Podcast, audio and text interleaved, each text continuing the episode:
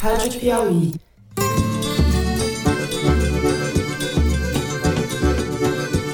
Olá, sejam muito bem-vindos ao Foro de Teresina, o podcast de política da revista Piauí. Amanhã e quarta, eu vou gastar, vou chutar aqui uns 300 mil cartão corporativo. Duas viagens ao Nordeste.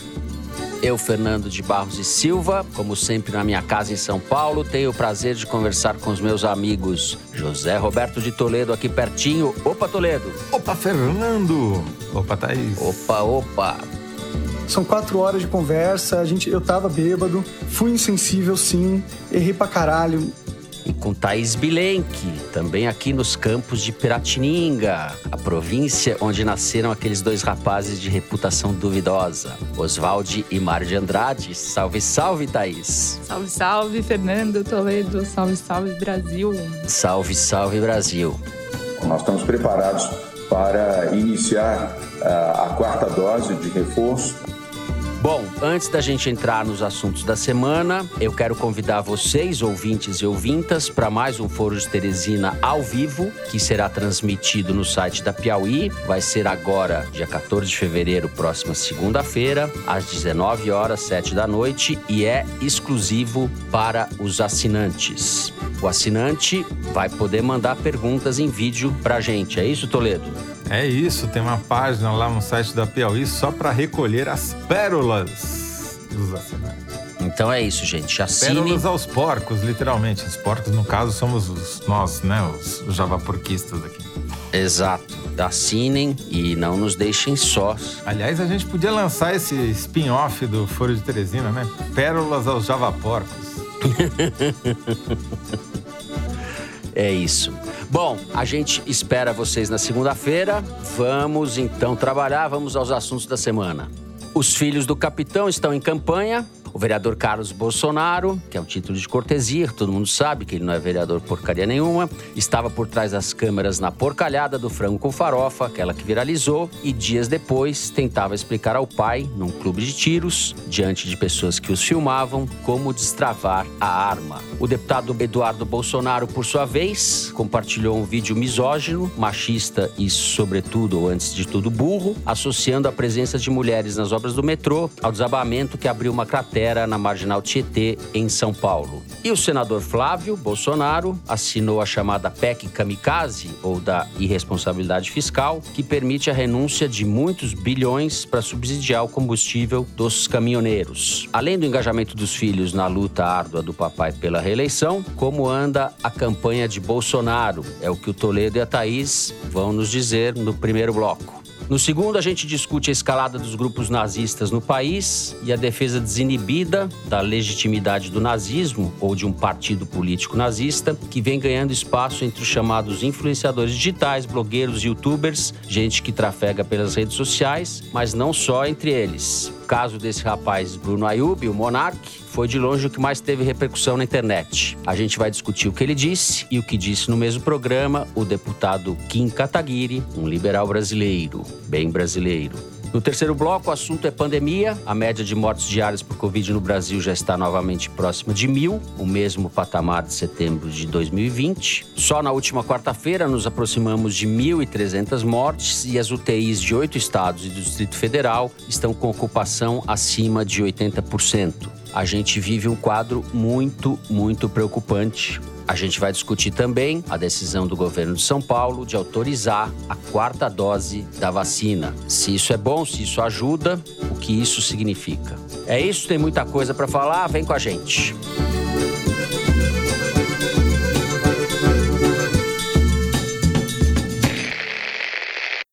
Muito bem, vamos falar dos rapazes do clã Bolsonaro. Na terça-feira agora, o senador Flávio assinou a PEC que reduz os impostos dos combustíveis e dá subsídios aos caminhoneiros, apelidada de PEC Kamikaze ou da irresponsabilidade fiscal. O deputado Eduardo Bolsonaro, por sua vez, Thaís Bilenque, e talvez a gente possa começar por aí, divulgou esse vídeo misógino, esse vídeo extravagante, para não falar coisa pior, repugnante, é bem melhor do que extravagante, associando a presença de mulheres ao acidente na marginal Tietê, a cratera que se abriu ali. Ele selecionou até auxiliar administrativo para desabonar a obra. Desculpa te interromper, mas não faz sentido. O vídeo dele é. é não, você, eu, sempre gosto quando você me interrompe, você já pega e vai embora, vamos embora. Enfim, não, Começamos não pelo contive. Eduardo, então, porque são as, esse pupurri de peripécias dos filhos que estão mais desaparecidos do que nunca, né?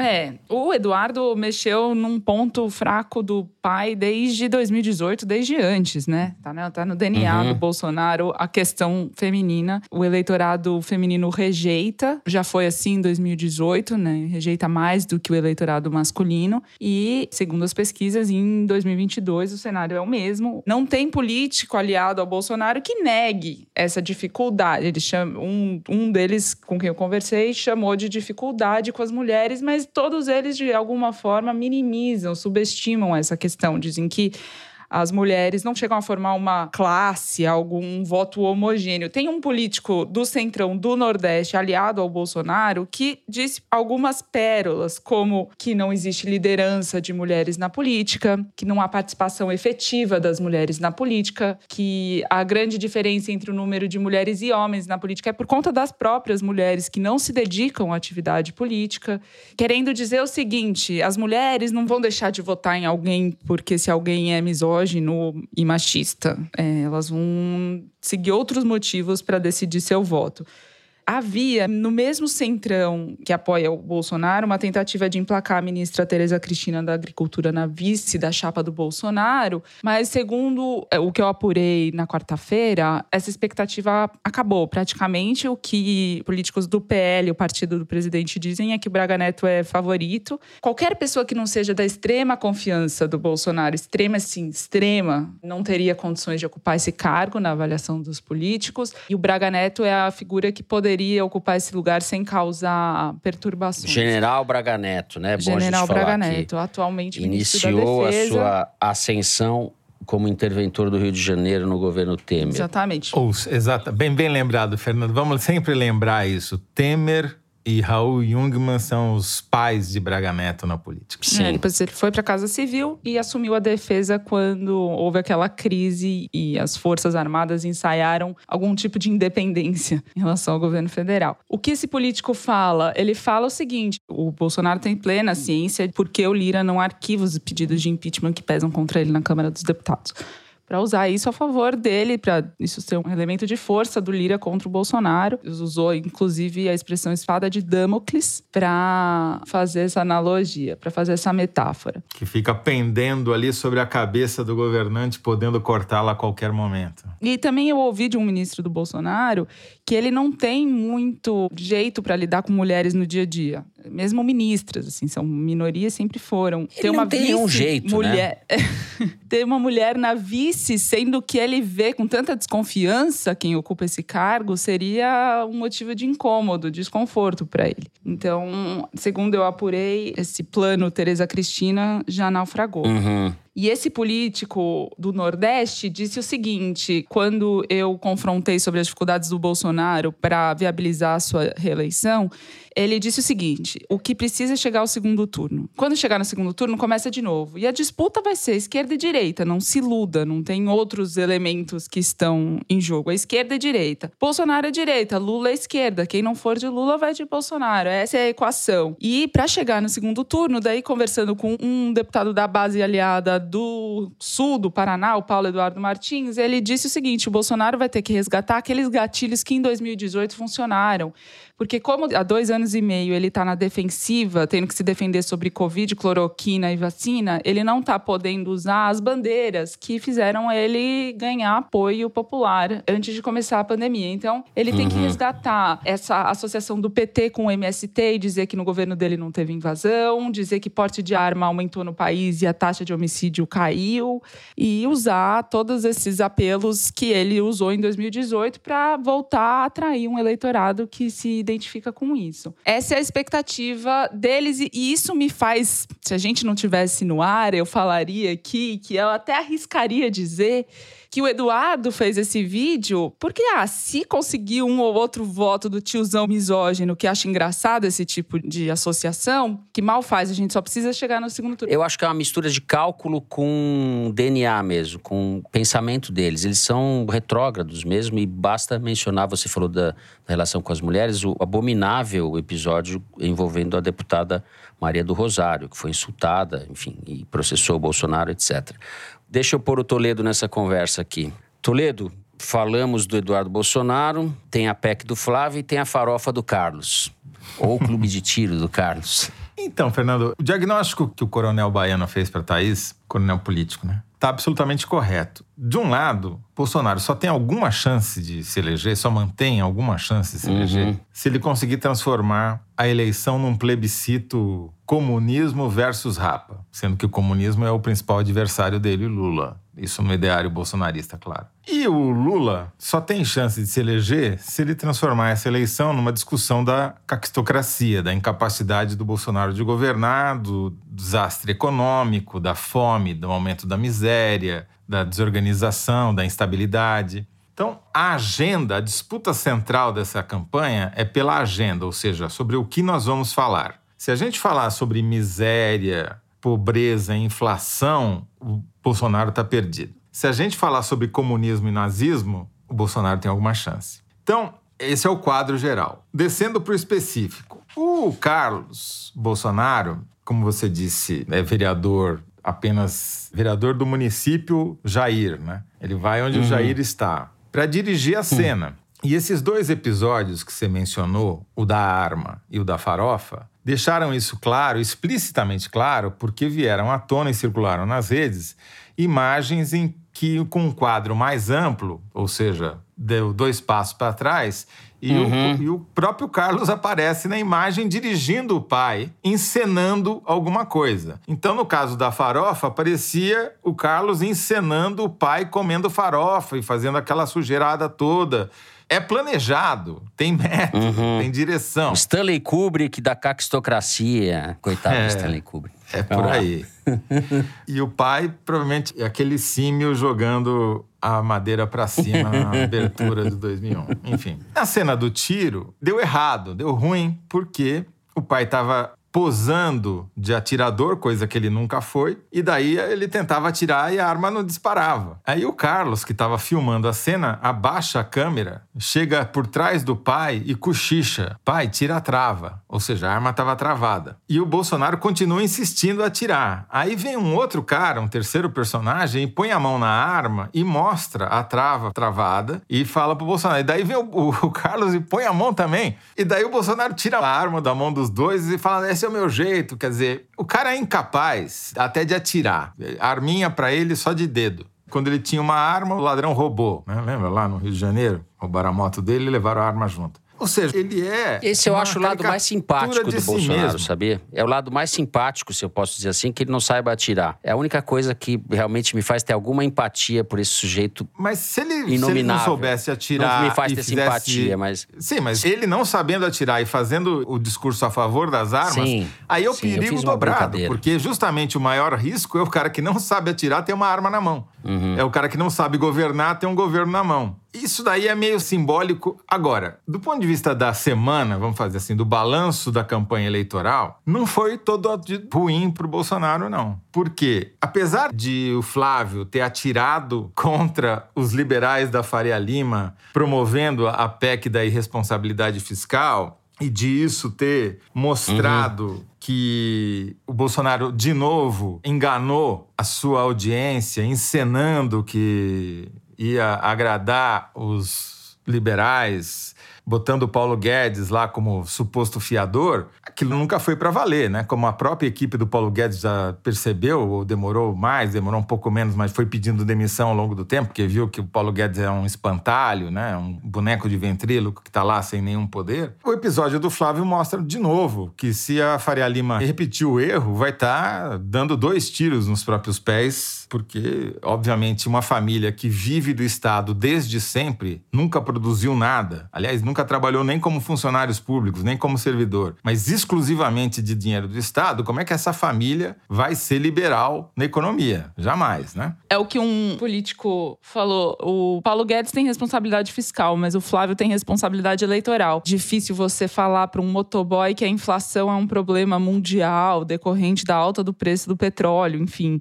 Eles sabem da centralidade desse tema na eleição. E se tiver que causar um rombo de 100 bilhões que o Paulo Guedes calcula sem explicar como, ou qualquer coisa que seja, aumentar o subsídio de gás de cozinha, enfim, todas as possibilidades que essa PEC inclui, dar um auxílio diesel de R$ 1.200 para caminhoneiros, tá valendo, porque o que eles querem é se reeleger, obviamente. E o Bolsonaro, ao se aliar ao Centrão, na verdade, mostrou que faz igual mesmo. É, tudo aquilo que estava propagandeado na campanha de 2018 não se sustentou durante o governo. Esse voto do Flávio é isso, é a explicitação de como o Bolsonaro de fato pensa e o que ele realmente quer a despeito do seu ministro. Muito bem. Para arrematar, Zé, temos temos mais um assuntinho aqui que seria bom registrar. É, não dá para não mencionar. Se de um lado teve Carlos, Flávio e Eduardo atirando nos pés da campanha do pai, do outro teve um vereador do PT de Curitiba invadindo a igreja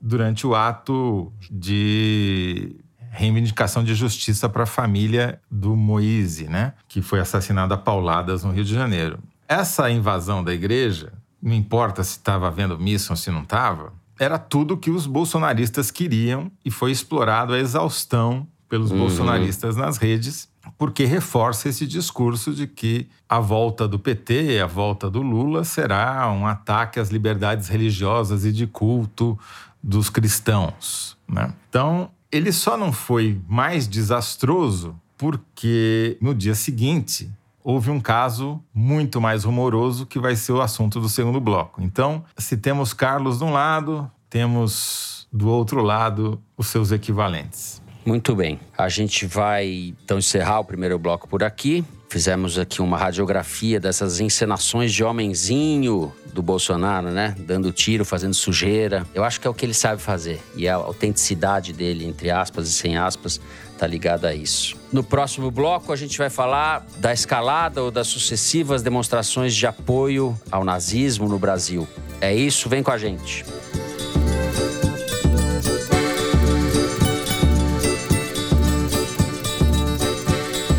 Assine a Piauí exclusivamente digital. Ganhe acesso a conteúdos da revista e do site, além de descontos em eventos da Piauí e descontos em ingressos dos nossos parceiros. Você que está acompanhando o Foro de Teresina, assinante digital, tem acesso exclusivo a edições especiais do podcast de política da revista Piauí. Assine a Piauí Digital. É conteúdo que não acaba mais.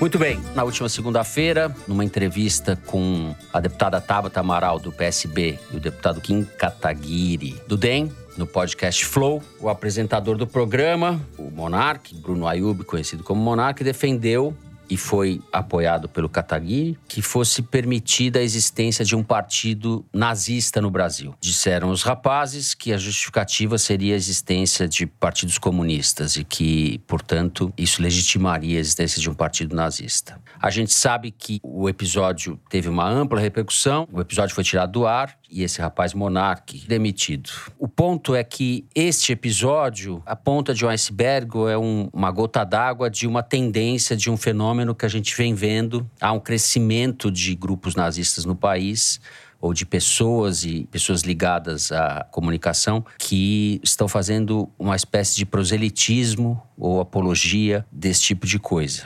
Toledo, eu passo a palavra para você você pode começar pelo caso ou pela Não, tendência. Fernando, eu vou começar pelo caso porque foi um fenômeno mesmo, assim, foi uhum. assim quase entre um terço e um quarto do movimento gerado pelo Big Brother nas redes. Teve mais de um milhão de citações na terça-feira e provocou manifestações até de ministros do Supremo Tribunal Federal, enfim, foi o, o grande assunto da terça-feira fora o Big Brother. Por que, que isso é relevante, na minha opinião? Por vários motivos. O primeiro é porque expõe uma situação é muito característica do bolsonarismo, o bolsonarismo é fruto disso, que é esses movimentos peristálticos verbais que ganharam as redes graças às plataformas digitais, em que as pessoas se vangloriam da sua ignorância e fazem a apologia da falta de informação. Uhum. Né? Esse rapaz ele usou um argumento que é um argumento bastante comum,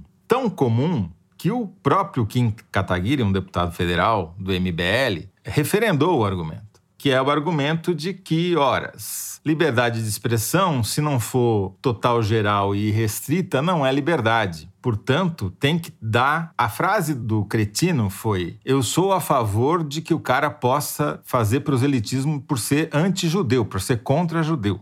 Pois bem, esse paradoxo já está resolvido por quem estuda há mais de meio século. Aí você vai me ajudar, Fernando? Eu não sou cabeção, cabeção é você, mas não. se eu não me engano foi o, o Karl Popper, o filósofo, que resolveu uhum. essa questão quando ele disse: olha, se o direito de expressão for irrestrito, ele acaba dando voz a quem é contra o direito de expressão. Uhum. Vai dar voz a quem quer suprimir um povo, a quem quer erradicar uma crença, a quem quer matar os seguidores de uma determinada religião. Portanto, eles usam como desculpa a liberdade de expressão para ser contra a liberdade de expressão. Então, tem que ter limite sim, e por isso que não pode ter partido nazista não. Por isso que a Alemanha já avançou muito nessa discussão e acabou e proibiu o Partido Nazista. E não tem equivalência com o Partido Comunista, porque o Partido Comunista não propõe, pode até executar, mas não propõe erradicar um povo, não propõe acabar com matar e encarcerar todos os gays, lésbicas, etc como o nazismo fazia. Eu acho que está certíssimo. Tem uma diferença entre doutrina e história, né? Você pode falar a doutrina não é só a experiência nazista, a essência do pensamento nazista e da prática nazista e da política nazista é a destruição, é o racismo, é a morte do povo judeu no caso, né? Exatamente. Você pode falar a Igreja Católica não pode ser culpada ou não pode ser reduzida à Inquisição. A Inquisição foi um episódio abominável. Isso não quer dizer que você vai proibir a existência da Igreja Católica. O mesmo raciocínio que vale para a Igreja Católica, você pode usar para o comunismo, a despeito de todos os horrores do stalinismo, e sobre os quais eu e acho que ninguém daqui tem nenhuma dificuldade de apontar. Pelo contrário, eu acho necessário que a esquerda tenha bem claro isso, que foi o stalinismo, que foi a, a execução do comunismo, entre aspas, na União Soviética e nos países do leste. Quer dizer, o direito de expressão, ele termina quando alguém quer usá-lo para calar seus inimigos uhum. ou calar as pessoas diferentes e acabar com o direito de expressão. Então, esse é o limite do direito de expressão. E essa ideia, esse conceito é de difícil assimilação por quem não leu nada ou quem faz apologia da ignorância. Porque é uma coisa complexa, minimamente complexa, tem pontos de vista contraditórios, tem um paradoxo, né? Então, esse rapaz, ele é essa expressão dos movimentos peristálticos verbais que ganharam não só projeção nas redes, mas foram incentivados por algumas plataformas porque tem muito seguidor. Esse cara tava lá fumando maconha e bebendo enquanto falava bobagem com os amigos e transmitia isso para um determinado nicho de pessoas nas redes. Enquanto estava confinado ali, beleza, não tinha repercussão. No momento que ele vira mídia ampla, geral e restrita numa grande plataforma, aí você esbarra nos problemas das regras de conduta, da civilização, da civilidade. Porque o cara ainda usou como argumento para tentar se desculpar que ele estava bêbado. Ora. Sim, o que é um desrespeito com quem bebe, inclusive. Como disse meu amigo Além Antônio de ser Prata. um desrespeito com quem bebe, porque nenhuma bebida no mundo faz o cara virar nazista, tá certo? Você já é nazista, você só aflora, in vino veritas, como muitas pessoas escreveram no Twitter. É, tem um ditado judaico, inclusive, pra versão de in vino veritas, que é a seguinte: entra vinho, sai segredo. Muito melhor.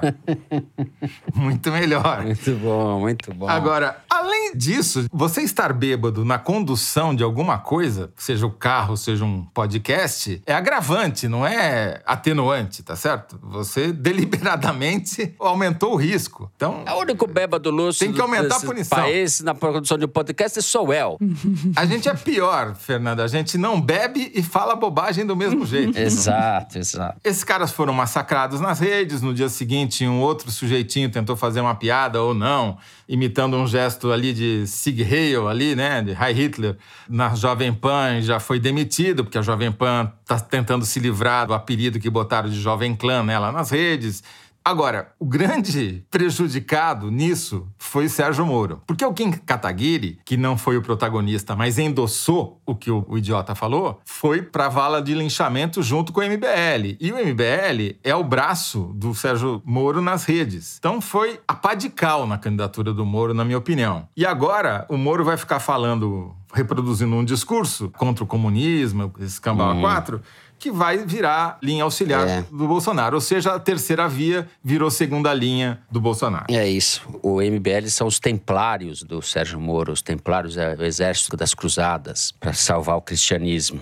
Thais Bilenque. Na reunião de pauta, quando a gente conversou, você me disse uma coisa que me tocou. Quando começou essa comparação com o comunismo, etc. É, eu- eu vou dar uma de cabeçuda aqui. Eu já citei essa passagem da literatura judaica no foro, vou citar de novo, que uma vida é como o mundo todo. Então você não tem que comparar 6 milhões com 20, com 30, com 50, não importa. E outra coisa que eu vou citar, aquele livro que talvez tenha sido o livro que mais me impactou, ou certamente um dos que mais me impactou, é Isto um Homem, do Primo Levi, que foi para o campo de concentração, sobreviveu graças aos seus conhecimentos de química e relata de uma forma absolutamente direta, lúcida, o que, que aconteceu dentro de um campo de concentração. Então, pronto, É, encerrei esse meu. livro é uma obra-prima. É, só tô dando esse exemplo porque a gente vai falando muito teoricamente, genericamente sobre nazismo, comunismo e tal, e são dramas.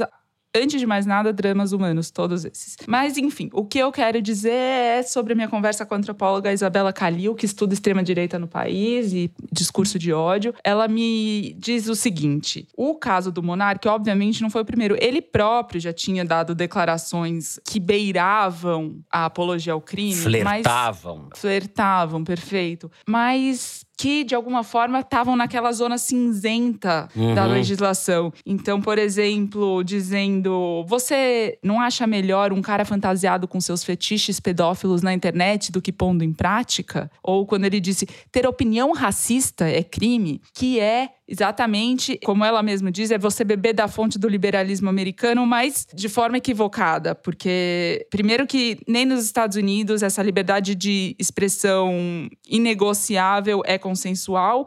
E número dois, o Brasil tem muito mais similaridade com o marco legal da Alemanha, que o Toledo citou, que proibiu um partido nazista e proibiu até mesmo a exposição pública de suástica, a menos que seja com fim pedagógico, do que com a legislação americana, que tem marchas com símbolos e, discursos que no Brasil não seriam tolerados.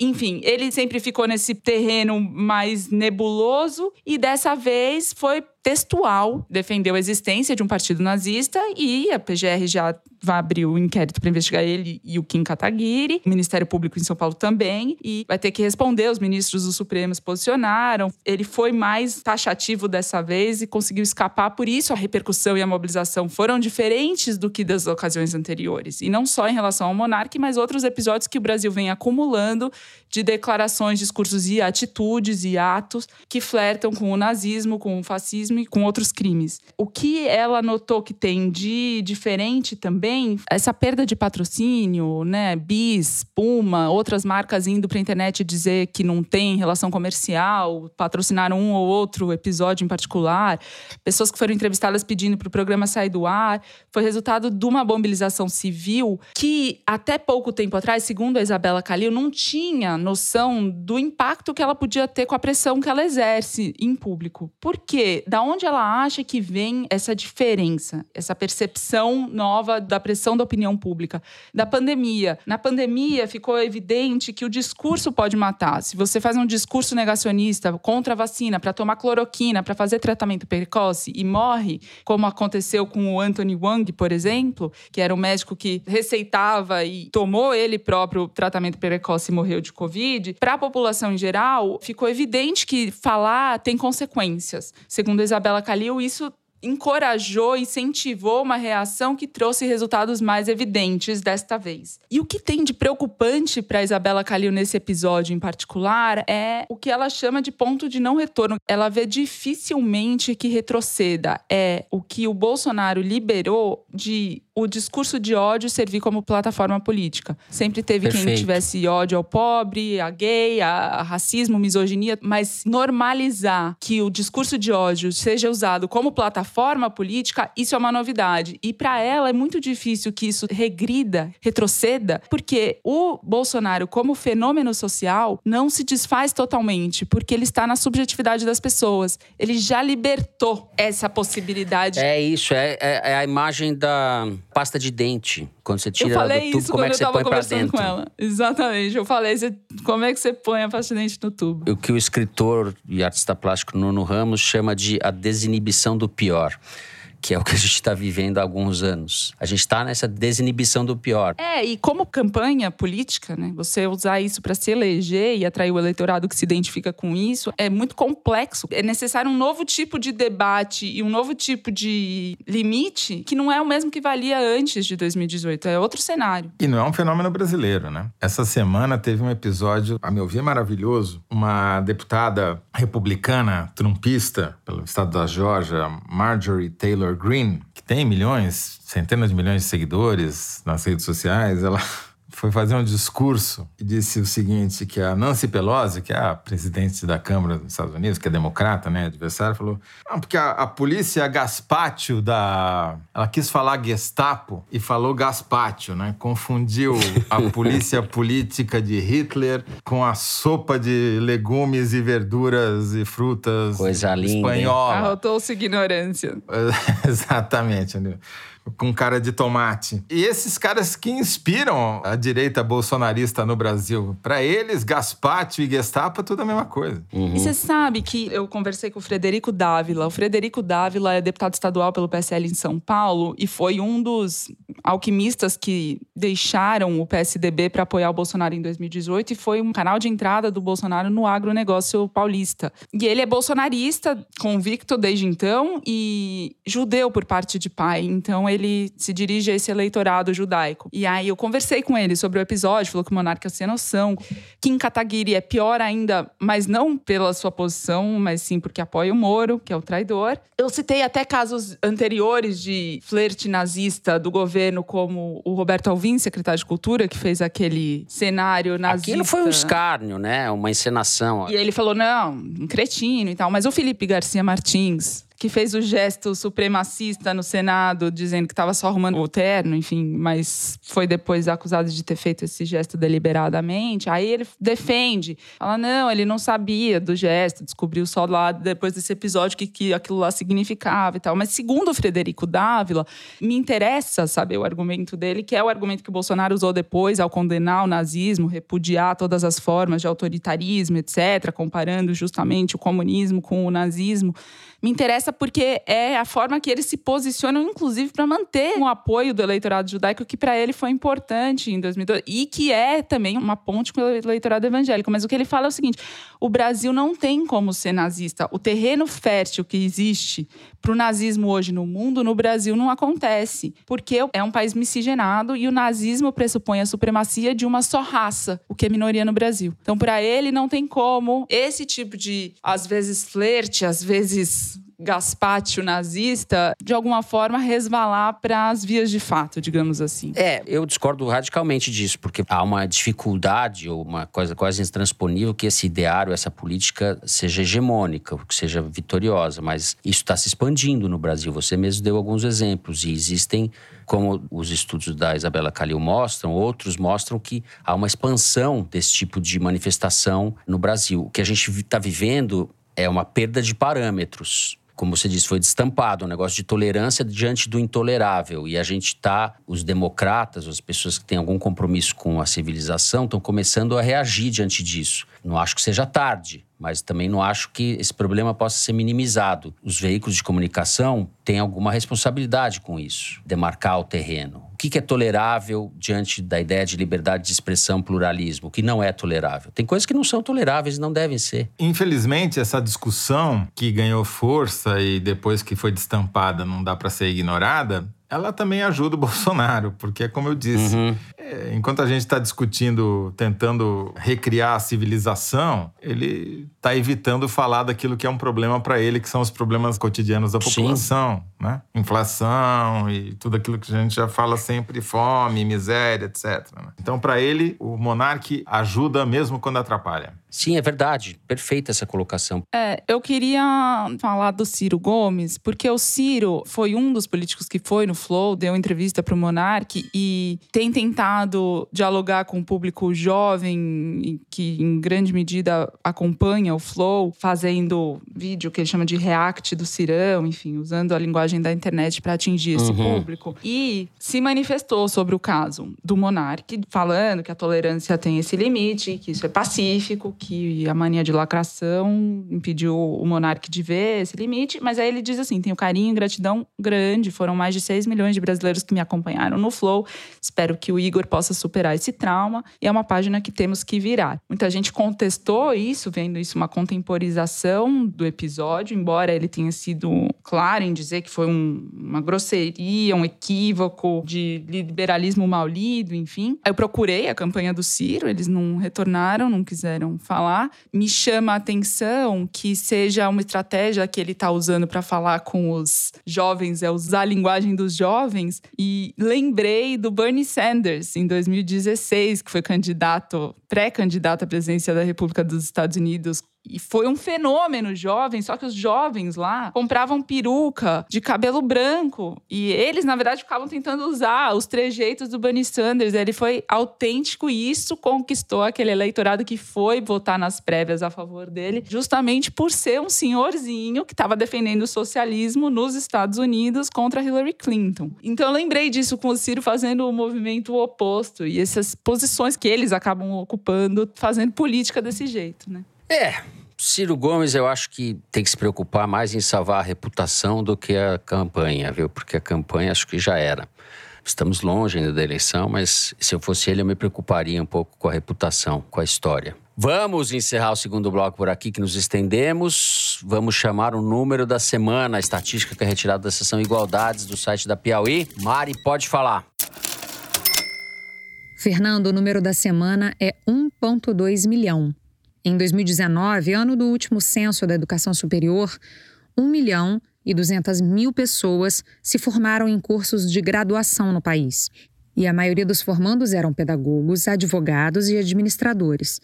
Profissões que, somadas, respondem por um quarto de todos os diplomas expedidos a cada ano, enquanto outras profissões são menos prestigiadas. Por exemplo, para cada professor de física formado, são formados 12 professores de educação física. Esses números explicam, entre outras coisas, porque é comum que nas escolas de ensino básico faltem professores para lecionar determinadas disciplinas. Em 2020, um terço das turmas de ensino médio tiveram aulas de química com professores sem formação adequada, ou seja, que não tinham bacharelado ou formação pedagógica na área. O Igualdades dessa semana pinta um retrato do ensino superior no Brasil. De todas essas estatísticas, a que eu mais gosto é a que mostra que para cada matemático o Brasil forma 10 teólogos. Se formasse teólogo de verdade, É, aí teria que ver as escolas de teologia quais são e quais são as escolas de matemática. é muito bien ou muito bien, como eu digo. Vamos encerrar o número da Que semana. dá- Isso que dá não formar professor de espanhol, né? Exato. Hablamos do espanhol, eu só sei falar com a língua preta, com o espanhol de Espanha. Vamos encerrar o número da semana. Na sequência, a gente vai falar do aumento de mortes por Covid. É isso, vem com a gente.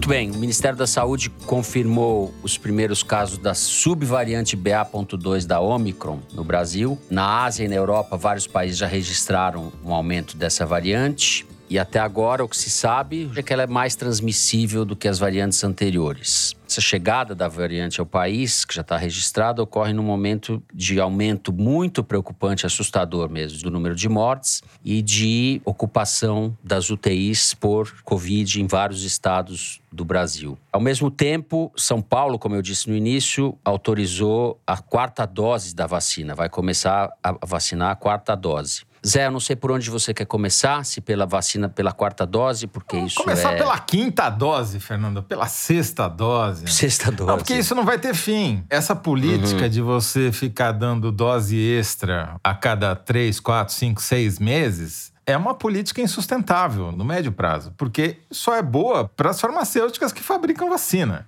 Tem uma reportagem da Camille Lichotti no site da Piauí essa semana que explica muito melhor do que eu serei capaz de explicar o motivo disso. Mas está tudo lá. Você tem vários imunologistas, pesquisadores, cientistas brasileiros falando todos a mesma coisa. Ou você vacina todo mundo, inclusive os países pobres, ou você vai ficar tendo que dar dose de reforço a cada 3, 4, 5, 6 meses. Porque vão surgir novas variantes como essa que você acabou de descrever. Essas variantes tendem a surgir justamente nos países com baixa cobertura vacinal. Você tem, sei lá, um terço da população do mundo que não tomou nem a primeira dose. E aqui em São Paulo você já está anunciando a quarta. Claro que isso se dá num contexto de campanha eleitoral. Mas não existe solução local, única, individual para uma pandemia. Só existe solução coletiva. Ou você vacina todo mundo, ou você vai estar correndo atrás do próprio rabo e transformando o CEO da Moderna em novo bilionário da lista da Forbes. O cara da BioNTech, que ajudou a Pfizer a fazer, também foi para a lista da Forbes. Também virou bilionário. Essa é a consequência. É ótimo para o negócio e péssimo para a saúde. Então, o ponto, eu acho, é esse. A gente tem que parar de falar aqui em São Paulo vai ser assim,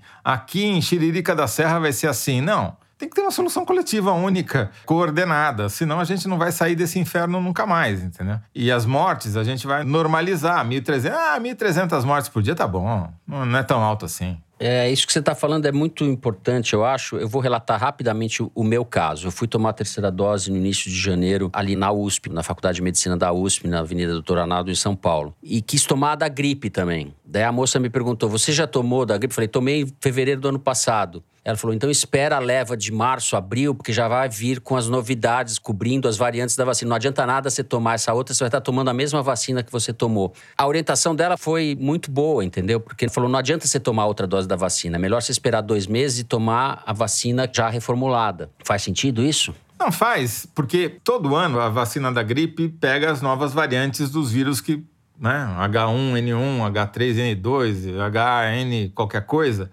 que vão sofrendo mutações e você vai tendo que adaptar a vacina. Por isso que a nova linha de pesquisa de vacinas é para tentar se antecipar às mutações e tentar achar uma vacina que ataque o vírus por áreas onde ele sofre menos mutações e, portanto, se tornem vacinas universais, que você não precisa ficar reaplicando, entendeu? Essa é a nova linha de pesquisa de vacina. Inclusive, vários pesquisadores brasileiros estão tentando fazer isso, que é o que interessa, entendeu? Ficar fazendo dose Pfizer 1, 2, 5, 10, 20 2020 é ótimo, foi sensacional. Não estou falando contra a vacina, muito ao contrário. Mas uhum. não é sustentável, né? Thaís, você que é sustentável, o que você vai nos dizer?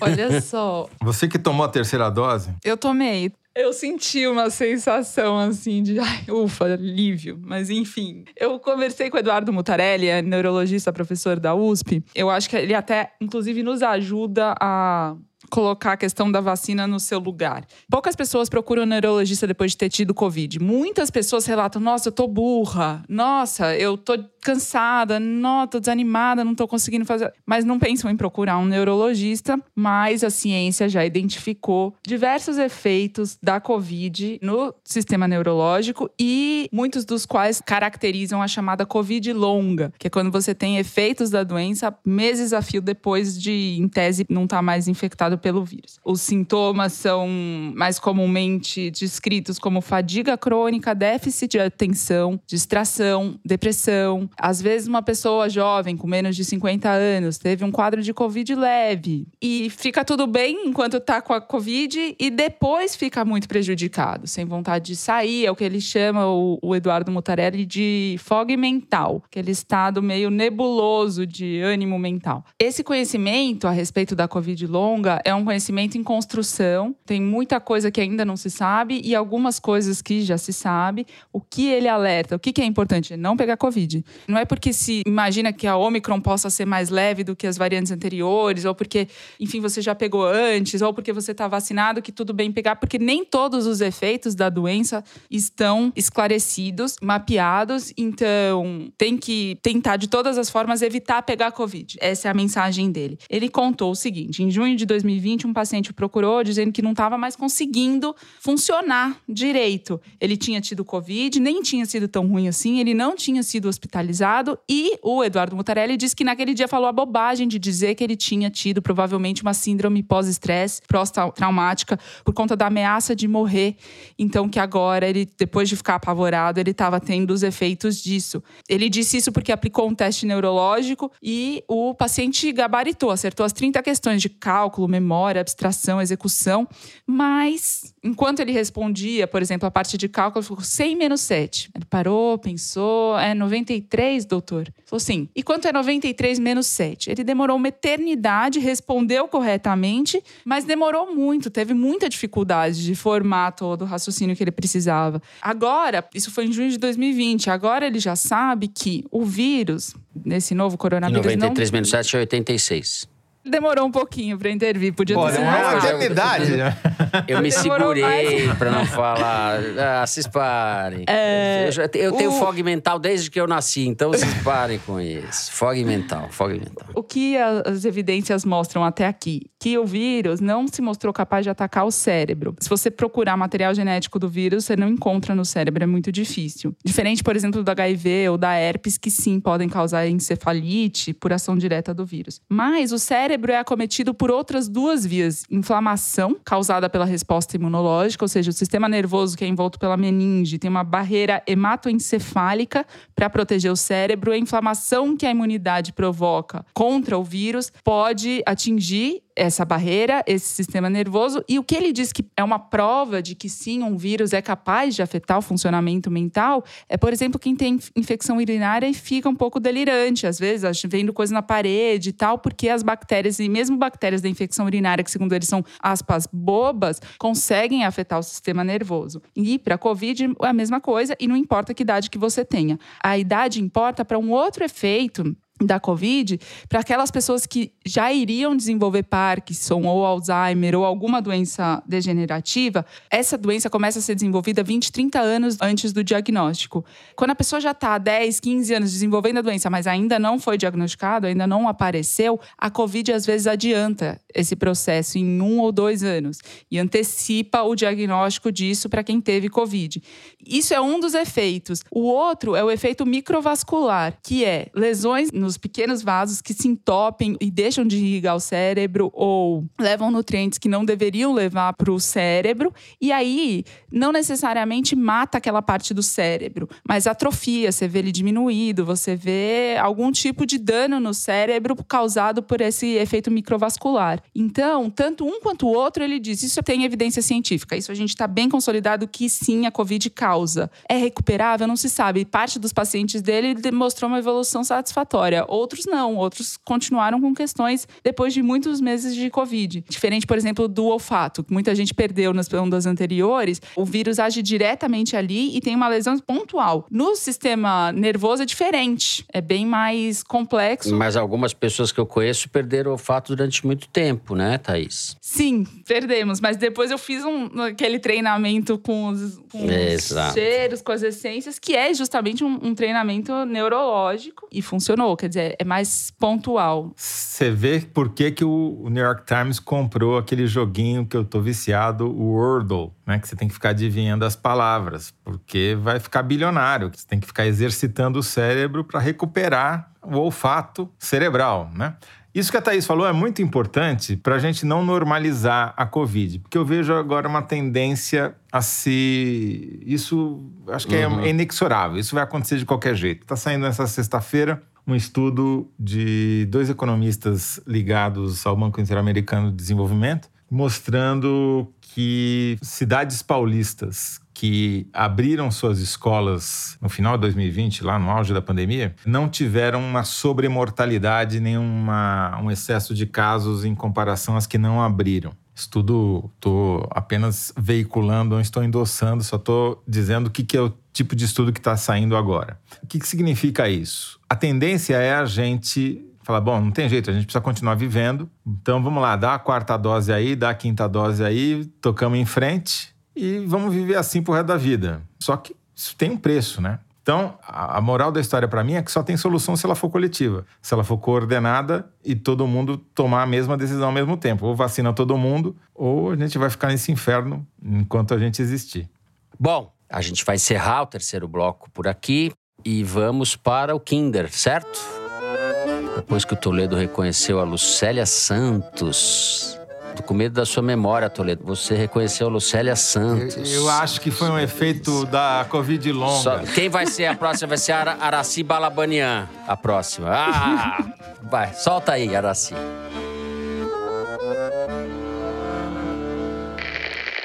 Hoje, nesse espectro de centro, não é?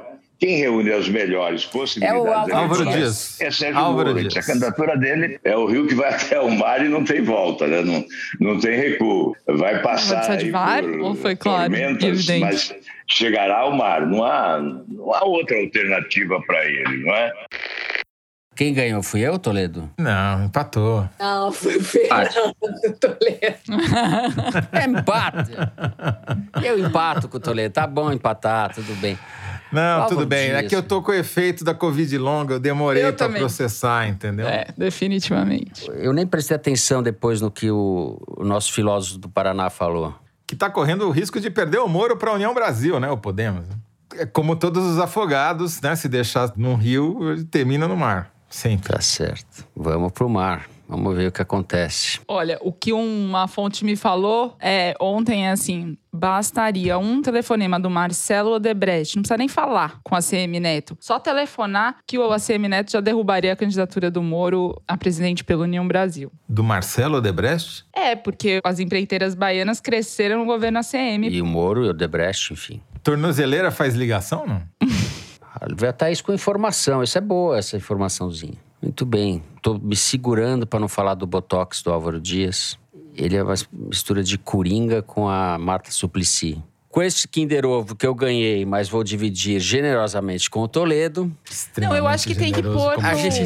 tem que pôr na contabilidade do Foro ao Vivo, que a gente vai fazer o campeonato de Kinder Ovo. Você tem que ter um pontinho lá, Fernando. Como é que você vai fazer? Aliás, tem que ter, porque eu tô aliás, vexame, é.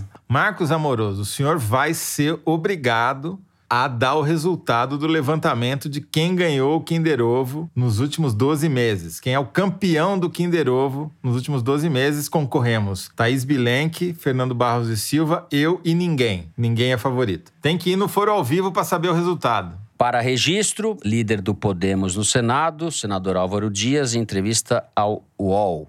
A gente encerra assim o Kinder Ovo e vamos para o Correio Elegante, o momento das cartinhas. Tem gente reclamando que só tem cartinha camarada, cartinha comunista, cartinha a favor, cartinha paz e amor. Vamos lá. A Mari me passou aqui um e-mail do, da Jo, a Jo. Olá, queridos habitantes do planeta Foro de Teresina. Essa mensagem é um presente de aniversário para Thaís Bilenque, que para Ai. os íntimos é a Tatá e completou 35 anos no dia de Iemanjá. Thaís!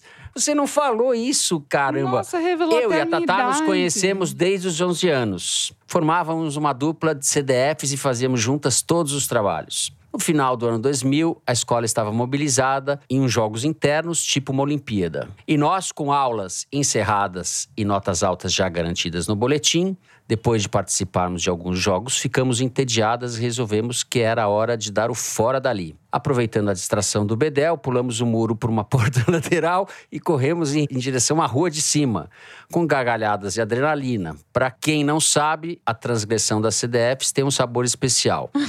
Demos a volta no quarteirão da escola, o que com nossos 12 ou 13 anos parecia uma volta ao mundo. E como recompensa pela bravura, sentamos na pastelaria da esquina e pedimos um açaí. Até que, até que o Léo, funcionário da escola, nos viu na esquina e veio nos buscar. Chegou sorridente dizendo: "Meninas, eu vi vocês pulando. Vamos voltando, não podem ficar aí." Moral da história: nossa liberdade durou só 10 minutos, mas trouxe uma alegria infinita da desobediência civil por justa causa. É isso, parabéns, Tatá, pela grande jornalista que você se tornou. Um beijo com amor das amizades antigas, Joana Salem, a Jo. Ah, que carta maravilhosa. Oh, Essa foi a melhor carta. Eu me sinto no Faustão, no programa da vida.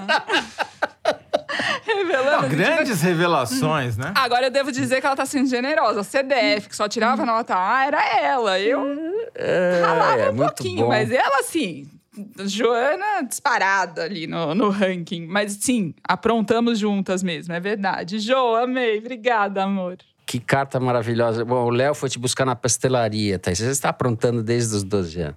O Bedel foi buscar Bom, na pastelaria. a data de nascimento da, da Thaís, revelou que ela omitiu o aniversário dela semana passada. Omitiu, omitiu da gente. Thaís, isso foi. Olha, tudo bem, omitiu o meu também, mas tudo bem, empatamos. Quando foi o foi seu? Grave. Dia 5.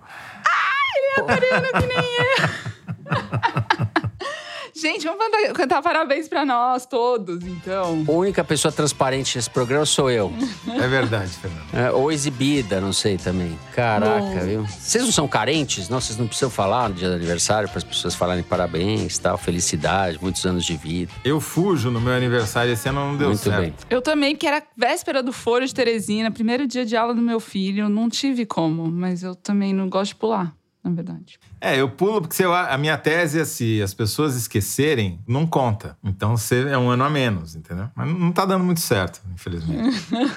Vou ler o e-mail da Priya, que é uma norte-americana de Chicago. Tem que ser em inglês, Mari? Queridos do Foro, cheguei no Rio de Janeiro em fevereiro de 2020, portanto sou ouvinte desde o início da pandemia. Sou editora de que livros time, em inglês. que hora para chegar. Sou editora de livros em inglês e estou aqui com meu marido, Benjamin, professor de ciência política. Na pandemia, virou um ritual cozinharmos no fim de semana, ouvindo avidamente todos os blocos e dançando um forrozinho nos intervalos. E no último programa surgiu um novo adjetivo, o toledístico, usado pelo Fernando para se referir a uma intervenção toledística. Pois acho que eu teria dito toledesco. Fica a sugestão, enfim, dessa nova palavra para descrever os comentários tão interessantes, bem informados e importantes que o Toledo costuma fazer. Obrigada por esse programa maravilhoso que ajudou a me orientar nesse país novo durante uma época bem complicada. Por favor, mandem um beijo pro meu querido Benjamin também, que a gente dance esse forrozinho para sempre. Abraços. Priya, thank you very much. Thank you, Priya. Muito bem. Mais generosa que o Fernando comigo, toledesco. Sabe que quando a gente trabalhava na Folha e fizeram uma nova edição do manual, o autor chegou a criar um. Como chama isso? Um Verbete. Um verbete chamado Toledol, que era todas aquelas matérias que tem um monte de número, ninguém entende, é um saco de ler. Mas aí, felizmente, cortaram e não entrou no, no manual. É, para com isso, José Roberto de Toledo. Muito bem, temos aqui um e-mail enviado pela Midori Martins. Queridos Thaís, Fernando Toledo, equipe e Teresino. Tá de férias prolongadas o bichinho, hein? Gostaria de agradecer a existência desse podcast e a existência da assinatura digital da Piauí que salvou minha comemoração de aniversário de namoro com o Girlan. Sim, somos um casal de nome difícil. Midori e Girlan. Uau. Adorei. Dia 9 de fevereiro comemoramos seis anos juntos e por conta das adversidades da vida me esqueci com completamente da data. Mas, eis que aos 45 do segundo tempo, me lembrei da Piauí. Ele não deu muita bola para os livros que já tentei dar de presente, mas acho que se eu der assinatura digital e vocês ainda por cima lerem meu e-mail, ele não vai ter desculpas. Gilan vai ter que ler a Piauí. Um grande beijo para todos vocês e espero que a cereja do topo do bolo de seis anos de namoro seja vocês mandando esse beijo para esse casal fã de carteirinha do programa. Só estamos fazendo isso porque você pagou a assinatura digital, né? Que é, horror! É, a gente tá fazendo isso de bom grado. De bom grado. Midori e Girlan, beijos para vocês. Eu adorei um o nome de vocês. Um casamento eu... aquariano como nós, como eu e o Toledo. Exato. Seja lá o que isso signifique.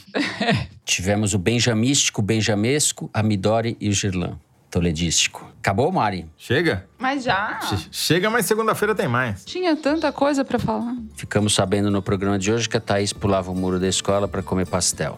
E que era CDF. Deu no que deu, né? Grandes deu no que deu. era CDF. É. CDF vai procurar aí, você que não é do seu tempo, vai procurar o que significa. É, A gente termina assim o programa de hoje. Se você gostou, não deixa de seguir a gente no Spotify, na Apple Podcast ou na Amazon Music, favoritar no Deezer, se inscrever no Google Podcast, no Cashbox ou no YouTube. Assim você fica sabendo das novidades, dos episódios especiais e das edições extras.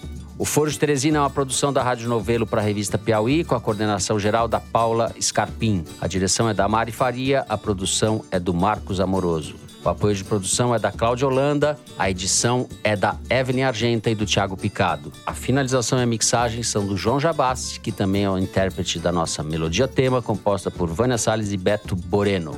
A Mari também edita os vídeos do Foro Privilegiado, o teaser que vai ao ar nas redes da Piauí. A nossa coordenação digital é feita pela Juliana Jäger, a checagem é do João Felipe Carvalho e a ilustração é do Fernando Carval. É isto, o Foro de Teresina foi gravado nas nossas casas. Eu me despeço aqui dos meus amigos, o toledístico, toledesco José Roberto de Toledo.